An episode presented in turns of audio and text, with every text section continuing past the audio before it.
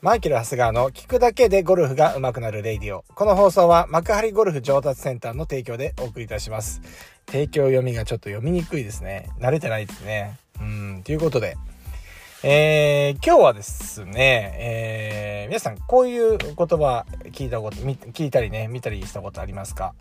feel、feel、versus、real。ね、 feel versus real。えー、よくね、ゴルフの、YouTube、動画とかでもね、よく出てくる言葉だと思うんですけれども、えっ、ー、と、これはですね、えっ、ー、と、要は結局、フィーリング、感覚をですね、えー、感覚とですね、実際のリアルっていうのはね、ちょっと違うよねって、まあ、まあ、このラジオでもそんな話をしてきてるんですけれども、まあ、あのフィール VS、えー、リアルスインゴルフスイングドリルみたいなね感じで検索していただくと分かると思うんですがまあ要するに見える形を、えー、真似してもスイング変わらないよっていう話なんですよね。はい。とにかく大げさに、もうだからフィーリングはとにかく大げさにやるよと。だからもうデモとか、その、シャドウスイングっていうのは、どれだけ大げさにできるかっていうことなんですよね。で、それ打つ前にそれを何回も何回もその大げさなモーションをした後に一発打つ。で、一発打ってみて、その動画を撮ってみてください。大してそんなあ変わってないというか、えっ、ー、と、シングの中にその今までのそのフィーリングが出てるかっていうと、見た目にはそんなに出てないはずなんですよね。はい。なので、えっ、と、ゴルフのスイングを変えようと思った時に、このフィーリングっていうのをどれだけこ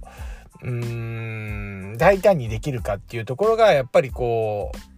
スイングを変えられる人の特徴なのかなというふうに思います。はい。これね、フィールさ、フィール VS、えー、リアルっていうことでですね、まあそんな言葉で、えー、まあいろいろこう、アメリカの方とかでですね、まあそういう話で、なあのこう、動画とかね、えー、まあ、まあツイッターなのかな？わかんないですけど、えー、で、こう、いろいろこう出てるということなんですよね。で、まあ、そんなこんなをね、ちょうどそんな話でしてたらですね、まあ、やっぱ今日ね、お一人、あの、ご紹介で、えっ、ー、と、で、東京の方からご死になった方がいて、この方がですね、癖強スイング、ね、癖が強いもうスイングで、もうなんか昔はなんか70、まあベストスコア72って言ってたんで、まあ上手なんですよね。だからパパッとスイング見るとですね、まあスイングの柔らかさとか、この、うん、スイングの流れとか、えー、力の発揮の仕方みたいなものはね、すごい上手だなっていうふうに思ったんですけれども、やっぱりね、いろいろね、あのー、まあ、連れてきた人曰く、ね、色、毎回毎回変えてんだっていうわけですよね。だから連れてきたみたいな感じで。だからまあスイング見たらね、もう、あの、明らかにもう、まあ、悪いところとか直さなきゃいけないところがはっきりしていて、まあこれこれ、まあこういうスイングでこうですよねって話をしてて、まあこうですよねってやってたのはいいんですけれども、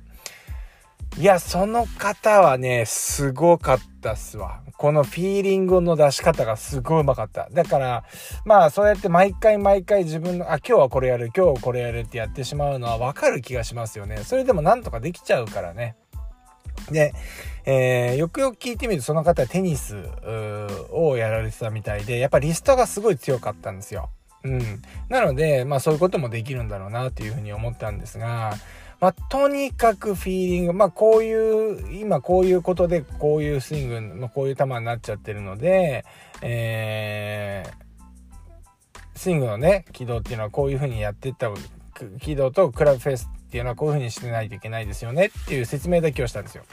そしたら、普通だったらね、そこからスイングドリルとか、そういう練習方法を提案していかないとなかなかスイングって変わっていかないもんなんですけど、その方はね、まあ自分でその形自体を真似できちゃうっていうのと、真似するどころかめちゃくちゃの、めちゃくちゃ大胆にやるわけですよ。うん。なので、まあ当然1回のレッスンでかなり効果が出たと思うんですよね。で、おそらく、あの、まあスイングデータを見ても、あの良くなっていたので次のラウンドっていうのはあの必ず全然違うゴルフができるはずなんですよね。また新しいことをやらなければっていうね、あの前提条件があるんですけれども、えー、あの、そのぐらい、やっぱりこう、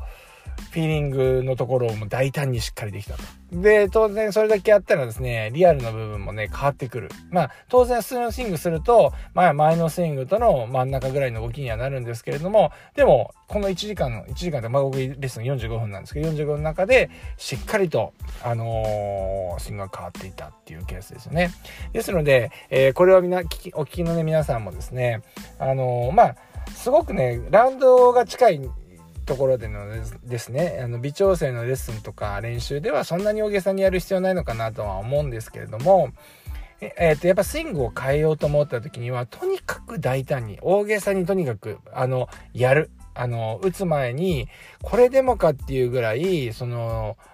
えー、その何て言うんですかシャドースイング、うん、を大げさにやるっていうことですよね。フェースが例えばすごくシャットになりすぎてしまってボールがフックしてしまってる方がいたとしたら少し手左手首を背屈してこうフェースを開くような動きをしなきゃいけないんですけれども、まあ、それをとにかく大げさにやるということですね。大げさにやって、えっ、ー、とフックで悩んでるんだったらいきなりスライスが出るぐらいまでやっぱりやっちゃわないとなかなか自分ま、今までついてる癖っていうのは治らないよねっていう話なんですよね。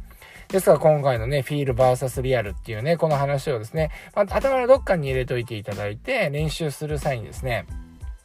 もうとにかく、その、大胆にですね、やっていくっていうことを、あのやっぱりスイングかよってね、決意をした時にはですね、まあ、そのぐらいの意識を持ってやっていただければな、というふうに思います。はい。そのわけで今日来た方もですね、何かいい結果が出ればなというふうに思いますね。もともと70代でね、回られて、あのメンバーコースもお持ちですので、ね、もう一回クラちゃんを目指すとかですね、えー、そういうところまで行っていただけると僕も嬉しいなと思っております。はい。えー、まあね、えー、まあ復帰第2日目ですけれども、第2日目とおかしいですね。2日目ですけれども。まあちょっとこのエイディオもですね、まあ極力毎日配信していきたいと思いますけれども、あまりね、あの、気張らずにやっていきたいなと思いますので、今後もね、お付き合いいただければと思います。そんなわけで、えー、今日も練習に行ってらっしゃい。